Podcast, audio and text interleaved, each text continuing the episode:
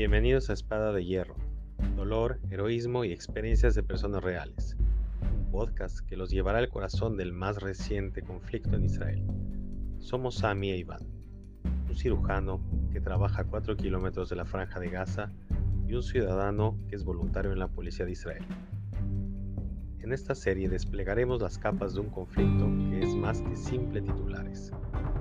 Este es un viaje a las historias humanas detrás de la guerra Espadas de Hierro, un momento clave en la historia de Israel, como dijo el primer ministro Bibi Netanyahu, es la segunda guerra de independencia de Israel. Esperen narrativas crudas y sin filtros, a veces historias difíciles de escuchar, pero siempre esenciales para entender la complejidad de lo que está sucediendo. También tendremos invitados especiales que aportarán sus perspectivas únicas sobre los eventos actuales.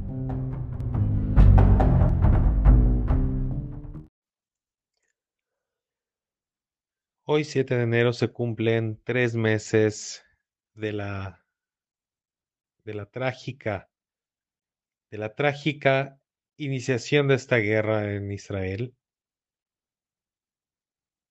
Una guerra que estamos metidos, todo el pueblo judío, todo el país y los países alrededor y se empieza a expandir a otros países el conflicto que empezaron los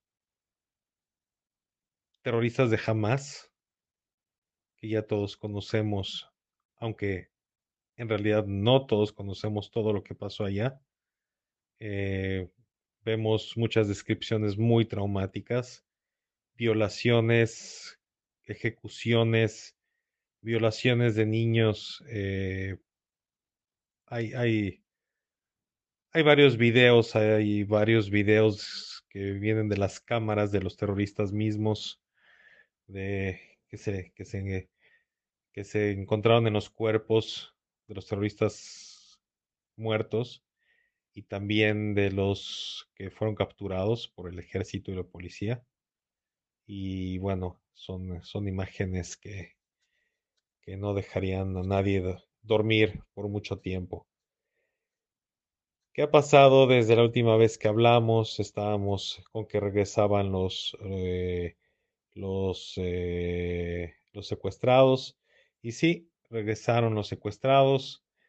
Pidió pidió jamás que iba a liberar entre 10 y 13 secuestrados por día, por cada día que Israel pare la guerra y haya una tregua y, que por cuatro horas no haya eh, ningún aparato volando, sobrevolando Gaza, dice ese avión, eh, eh, androides, lo que sea, para que ellos puedan transferir armamento de un lado al otro. Eh, fue una decisión difícil. Por un lado, todos queremos que, todos los secuestrados regresen, pero por otro lado, eh, sabemos la urgencia que tenía jamás de esta tregua, porque esta tregua es la que le dio oxígeno a Hamas para reorganizarse estaban todos metidos en sus búnkers, en sus túneles, miles de, eh, de, túneles a, 50, 60 metros de profundidad eh, y estaban perdiendo el control porque pues no podían salir porque el ejército de Israel estaba por encima. Entonces necesitaban organizarse, pasarse información, eh, liberar armas y otra de las cosas que pidieron es el ingreso de, de, ayuda humanitaria, pero sobre todo de gasolina. La gasolina la necesita jamás porque es el oxígeno, es con el que produce oxígeno para los túneles. Israel les quitó toda la gasolina para que como ratas salgan de las alcantarillas y sea una batalla frente a frente en la que ellos seguramente pierden. Pero bueno, eh, una de las peticiones de ellos y de las, de las peticiones de los americanos era administrarles eh, gasolina, a lo que el gobierno de Israel tuvo que acceder para poder regresar eh, eh, secuestrados y, bueno, seguir teniendo, digamos así, el permiso de los americanos para seguir la guerra. Que ese permiso es muy importante porque la ONU en varias ocasiones ha querido parar la guerra, sobre todo Gutiérrez, que es el, el, el director de la ONU, y en el Comité de Seguridad, pues Estados Unidos tiene derecho a veto y ha hecho veto a, a, las, a las diferentes eh, eh, votaciones que se han hecho y, y eso nos ha dado, digámoslo así, permiso para poder seguir peleando. ¿Qué ha pasado con nosotros? ¿Qué ha pasado en Israel? ¿Cómo nos sentimos? Bueno, pues eh, después de esos 10 días de tregua, mucha felicidad.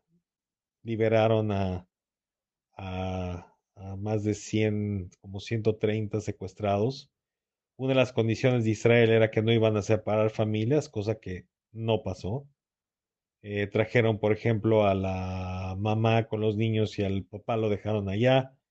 Eh, o el caso más famoso, la familia Vivas, que son, son los, la familia Los Pelirrojos, si alguien vio los videos de cuando secuestraban a la familia Vivas, dos niños, uno de menos de un año, ahorita ya debe tener el año. Y todos ellos no lo regresaron, no lo regresaron. Separaron familias, eh, muchos eh, ya habían muerto. Separaron también a, matrimonios. Una señora de 80 años eh, tuvo que dejar al marido allá y no tuvo opción de quedarse, aunque quería. Y vimos cosas increíbles. En las liberaciones hubo una señora que, se hizo famosa porque los terroristas eh, llegaban con, con llegaban eh, con los secuestrados, llegaban las ambulancias de la Cruz Roja, que es para lo único que, que sirvieron porque la Cruz Roja hasta el día de hoy no ha entrado a ver a los secuestrados si están bien, si están vivos, si necesitan algo, que es parte de su función en el mundo. Y entra y sin embargo también la Cruz Roja presiona al gobierno de Israel que, que las cárceles den buenas condiciones a los terroristas pero no presiona para ver que la gente inocente eh, que secuestraron esté bien y gente enferma reciba sus medicamentos. Eso no. Entonces, eh, por eso es que en Israel llamamos a la Cruz Roja Uber, porque pues para eso funciona nada más para traer secuestrados en sus coches y ya. Pero se ven las, eh, se ven las imágenes como eh, los terroristas traen a los, a los niños, a las señoras, un caso muy sonado de una niña argentina que trajo también a su perro y los tenía vivo, y los terroristas vienen tapados, nada más se le ven los ojos, pero eso sí se despiden con la manita y, casi casi les quieren dar un abrazo, los imbéciles. Y pues ellos con el miedo, los secuestrados, con el miedo, pues también la hacen con la manita, pero hubo un caso muy famoso, una señora que dijo al terrorista, a mí no me toques y le quitó el brazo. Y se ve como, como las mujeres de verdad este, tienen esa fuerza que muchas veces necesitamos ver en los, en los caídos, digamos así. Y esa es otra, otra gran crítica, que los, los grandes cuerpos feministas del mundo no alzaron su voz, ya que se reveló con cámaras de Hamas y con cámaras de Israel, con cámaras de los kibbutzim. Las orgías en grupo que hicieron y después descuartizaron a las niñas, a las jóvenes y a las mujeres. Todo eso todo eso no importa. ¿Dónde está todo ese movimiento de Me Too. ¿Dónde está todo ese movimiento? Nadie sabe. Cuando se trata de mujeres judías, no existe Too, no existe nada, es permitido. La verdad es que en estos días ha salido la cara fea del mundo. Cada vez entendemos cómo cada vez es más permitido atacar judíos, atacar a Israel. Las leyes internacionales aquí no las vemos, las organizaciones no las vemos. Israel ataca conforme a las estrictas reglas internacionales y sin embargo no también no las rompe, por ejemplo. Parte de las reglas internacionales es que si un hospital, una escuela, un kinder, un, eh, una, mezquita, una sinagoga, un, un centro de culto. No se puede atacar en una guerra, pero si es que es trinchera y se usa para, para, para armamento y lo están usando los, los enemigos como trinchera, en ese momento pierde su calidad de, de de intocable, se me olvidó la palabra, y se puede atacar. Los hospitales, Indonesio, Shifa, lleno de armamentos, lleno de armamentos, toneladas de armamentos. Se ven rastros de que estuvieron ahí los, los secuestrados. Se ven biberones, se ve leche materna con letras en hebreo, con la caducidad todavía este, buena, eh, rastros de, de, sangre de los de los eh, de los de los secuestrados. Entonces pierden su legitimidad como, como, como blanco y se puede atacar. Y sin embargo Israel no lo ha hecho. Le sigue metiendo ayuda humanitaria, que es criticada. Eh, y entiendo que hay, que hay muchos que no tienen que ver con el terrorismo y es una población de dos millones.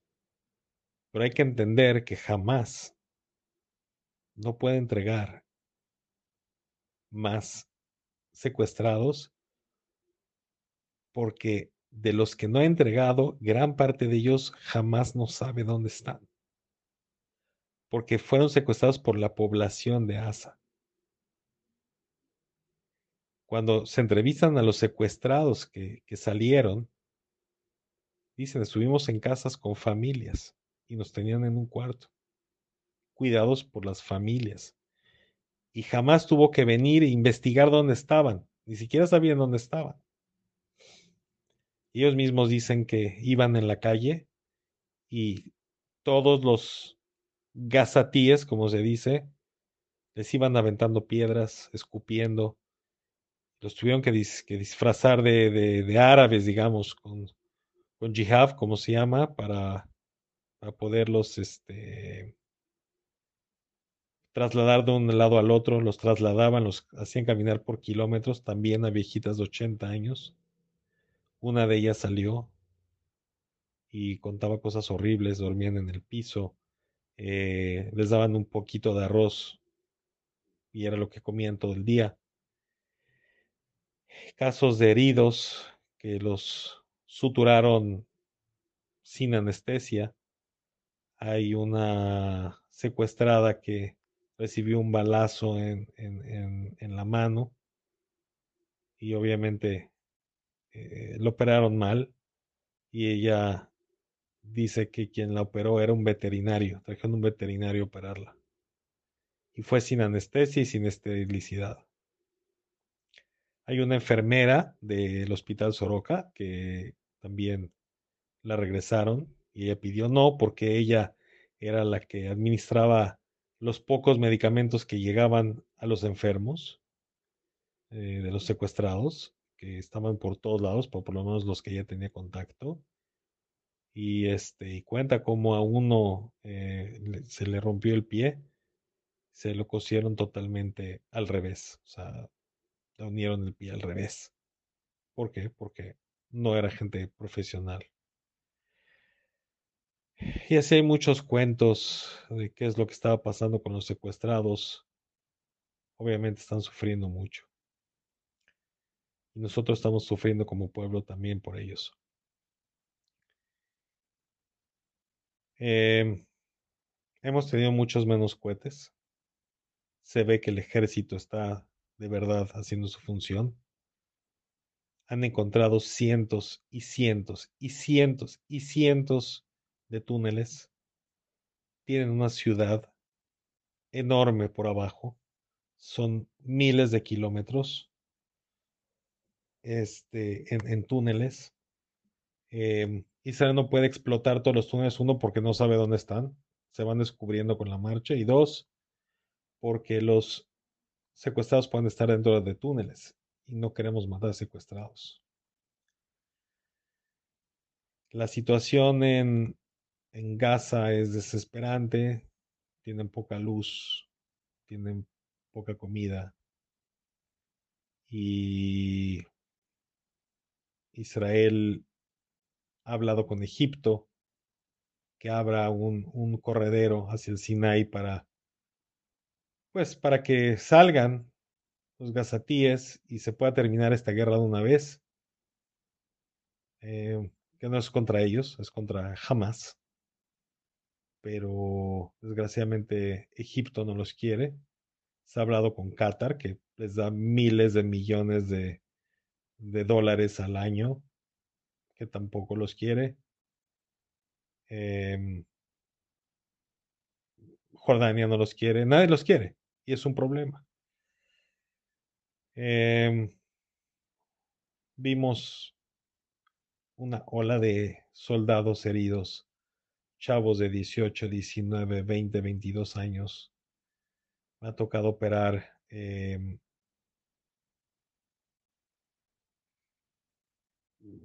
casos que yo no sé cómo, cómo hemos salido de ellos. Me tocó operar un caso que es el que más me acuerdo, un, tipo de 30 años que explotó un, RPG, se llama como una, una bazooka. Eh, y vino sin todo, digamos, la, la, mitad de la panza no la tenía eviscerado. Y, y me tocó a mí. Yo tuve que meter a operar y en el camino al quirófano iba yo pensando, ¿qué le voy a hacer? ¿Qué le voy a hacer? No tengo cómo, cómo resolver esto. Gracias a Dios, con un poco de experiencia y con, con, mucho rezo, Dios me iluminó y pude resolver el caso y, gracias a Dios lo sacamos, lo sacamos adelante, aunque pues no sé qué, qué vida va a tener al final. Cada vez que vemos un herido, un muerto, sabemos que es otra familia que se destruye, pero sabemos que, que tiene un propósito, es impresionante, veo a los soldados que vienen con balazos, los operamos, eh, y cuando le decimos vete a descansar a tu casa, llegan con, con, la, con la carta de alta y te la avientan en la cara y dice, dice que tengo que descansar dos semanas en mi casa. No, borra eso yo regreso a Gaza ahorita. Pero estás enfermo, te, te acaban de dar un balazo antier, me da igual. Gente está muriendo y tengo que ir.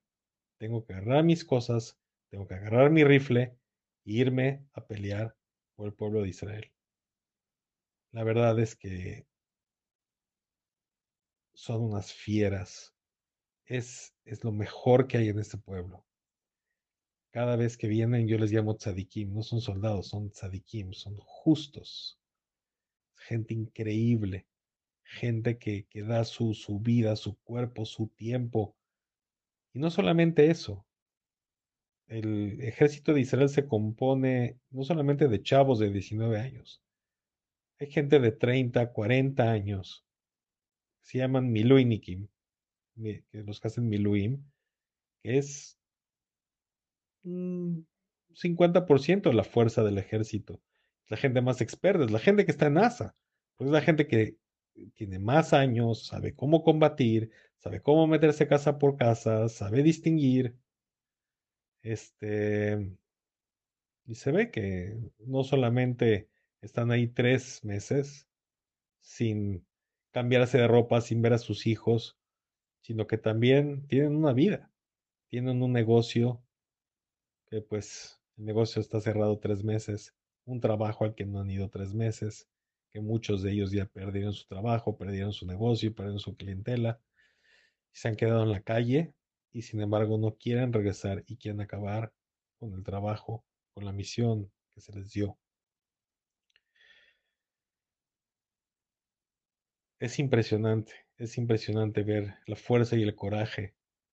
Me siento como en la época de los griegos con los macabeos que, que, sacaron al pueblo a todo, que sacaron al pueblo adelante con toda su fuerza y todo su coraje. Sin embargo, hay grupos, hay grupos que empiezan a olvidar que tenemos que estar juntos.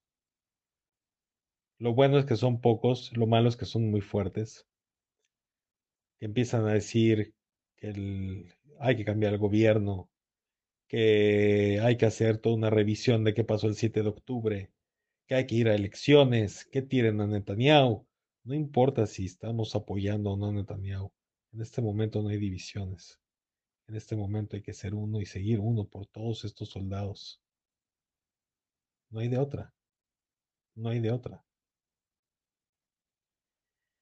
Hubo un incidente muy trágico en donde había un edificio con terroristas. El ejército entra, mata a los terroristas. Salen tres rehenes de nosotros. Salen, van corriendo y obviamente los soldados no saben que se tratan de rehenes y los matan. Pudieron sobrevivir y escapar de jamás. Desgraciadamente nuestros soldados los mataron. Fue un error grave, pero también un error puede pasar. No sabes distinguir quién es quién. Estás en una guerra. Son ellos o nosotros. Jamás todavía tiene por lo menos, dicen, entre 10 y 20 mil terroristas debajo de la tierra preparados para salir. Sinuar sigue vivo. Toda su comitiva sigue vivo. Hay mucho trabajo que hacer. Em, el viernes estuve en casa de un amigo que tres meses no estuvo en su casa. Desde el 7 de octubre se fue y no regresó hasta ahora. Y nos dice, por dónde vas hay túneles y túneles y túneles sin fin. Todos los edificios de más de cinco o seis pisos, por lo menos tres o cuatro departamentos, no vive nadie, es solamente armamento, armamento, armamento, armamento y armamento. Jamás quería exterminarnos y quiere exterminarnos. No hay ninguna duda. Y cuando estamos pensando en que la guerra debe de parar y cuando estamos pensando en que ya, ya, ya, pobrecitos y pobres, tenemos que saber que no hemos terminado. Es como, como se dice en México, taparle el ojo al macho.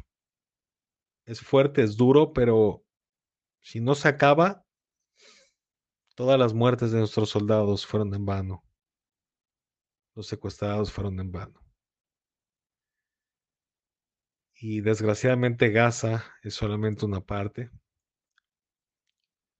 Están atacándonos también del norte, Hezbollah.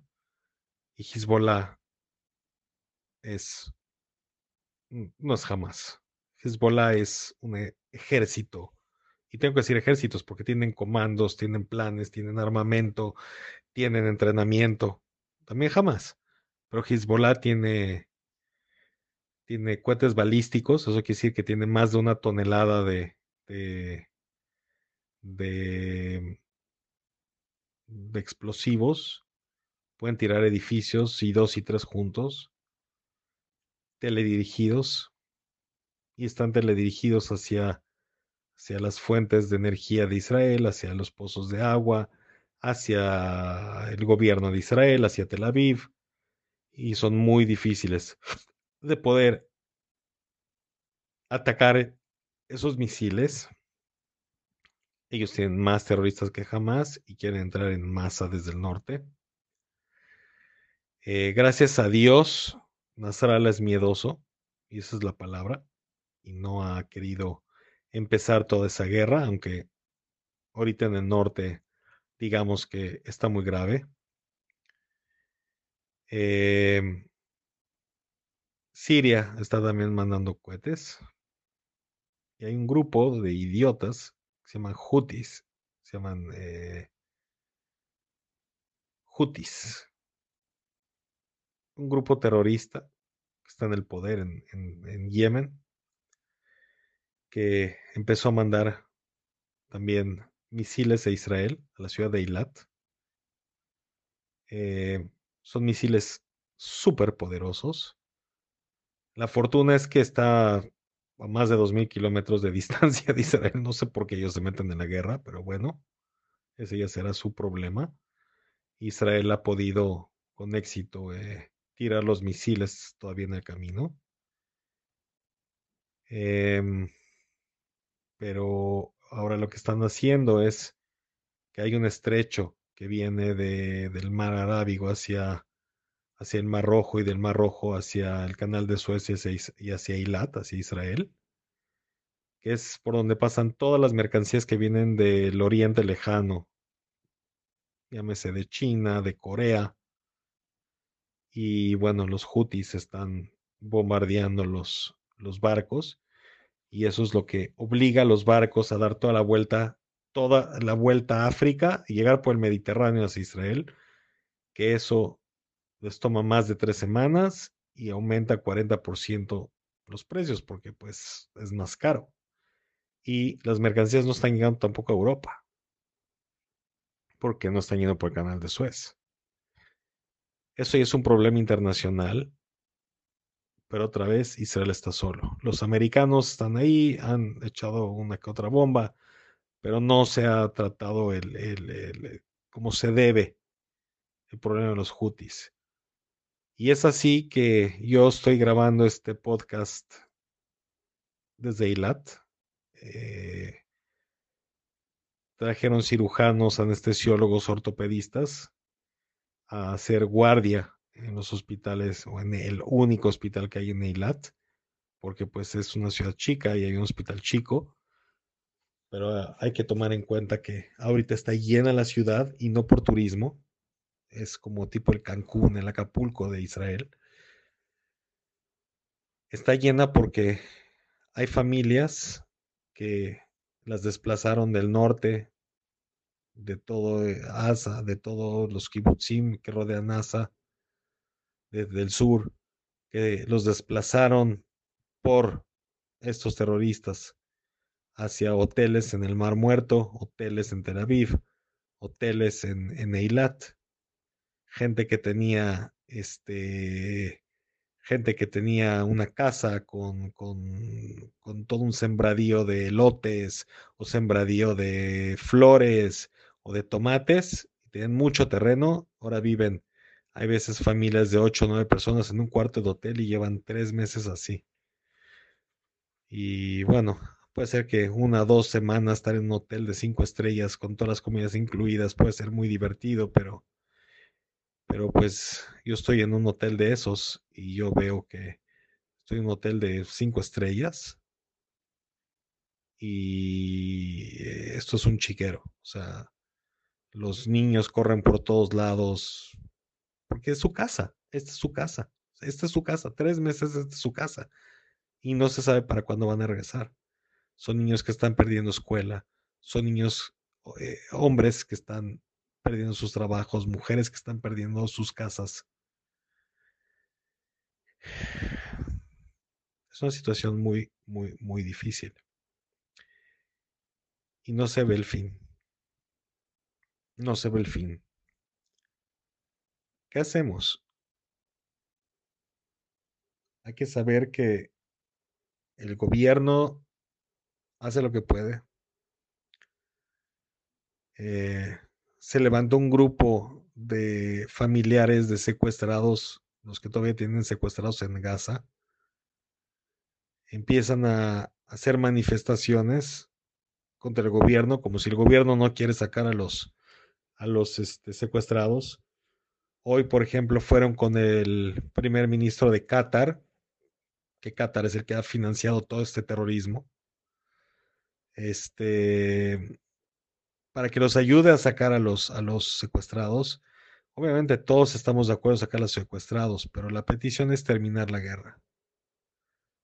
Jamás, Qatar, todos dicen, termine la guerra, saquen las tropas, regreso a los secuestrados. ¿Qué quiere decir eso? En un mes los vuelvo a atacar. En un mes estoy otra vez ahí. En un mes ya no entro a los kibbutzim, entro a las ciudades y violo y mato. Eso es lo que quiere decir. Todos queremos que recen los secuestrados, pero todos queremos también la seguridad. Es un dilema súper difícil. No hay una solución clara. Y, y eso pues por la naturaleza de las cosas causa divisiones entre los pensamientos de los diferentes grupos. Pero el gran sentimiento es que estamos juntos, estamos unidos. Gracias a Dios todavía no se ha rompido, no se ha roto, más bien, todo, todo ese sentimiento. Em, la verdad es que cuando pienso que esto es demasiado para mí. Dios manda otro soldado que me, que me platica qué hace eh, y me da más poder. Cuando yo veo aquí en el hotel cómo la gente del mismo hotel trata a los, a los niños, hoy llegaron todos los empleados del hotel al comedor a cantarle las mañanitas a una niña. La conocen, es parte de la familia. Pero sin embargo, Toda esta guerra es para regresarlos a sus casas sanos y salvos y que no haya terrorismo. Y hay que entender también otra cosa. La gente que está desplazada es la gente que es la agricultora, la gente que tiene sembradíos. Todos sus sembradíos no se están cosechando. Se está echando a perder todos sus sembradíos y va a tardar años y años llegar a ser lo que eran antes. Nadie está cuidando los, los sembradíos. Los mismos del ejército están yendo y tratando de cuidar y hay un, una ola de voluntariado que van a, regar y a cosechar. Gente normal, gente de las ciudades, pero pues entendemos que esta es la casa de todos, o sea, es como una familia es una familia. Si, si, si hoy mami se siente mal, pues nos toca a nosotros cocinar y, y este, y lavar platos y cuando y cuando papi se siente mal, pues mami trabaja más duro para tener un poco más dinero. Y cuando un hermano no fue a, a la escuela, entonces siente uno más, el hermano más grande y le enseña lo que perdió de escuela. Es así. Esta es la casa. Esta es la casa. Como se dice en Israel, estamos peleando por la casa. Em, quiero ver otra vez Israel vivo. Hoy estuve en el aeropuerto viajando hacia Eilat, el aeropuerto de Ben Gurion que es normalmente imposible entrar, está lleno, repleto colas, no, no puedes ni siquiera entrar al baño, vuelos todo el tiempo, tiendas, movimiento. Estaba vacío, las tiendas cerradas. no había ni dónde comprar un café. Las compañías internacionales no llegan a Israel.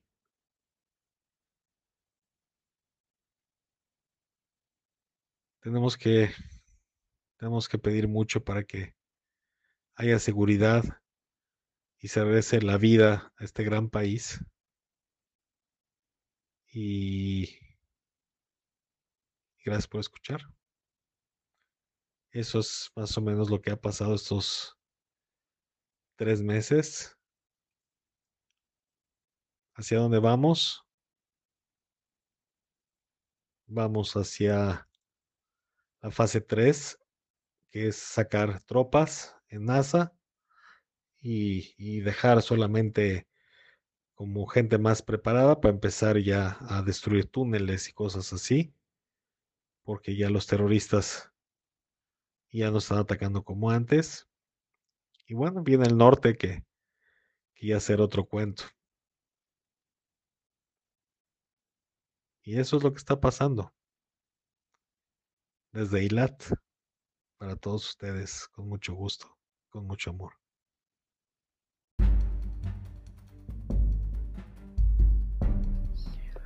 Gracias por acompañarnos en este viaje de historias reales detrás de los titulares. Recuerden, detrás de cada evento hay rostros, hay vidas, hay historias que merecen ser contadas. Somos Iván y Sami y ha sido un honor compartir esta narrativa con ustedes.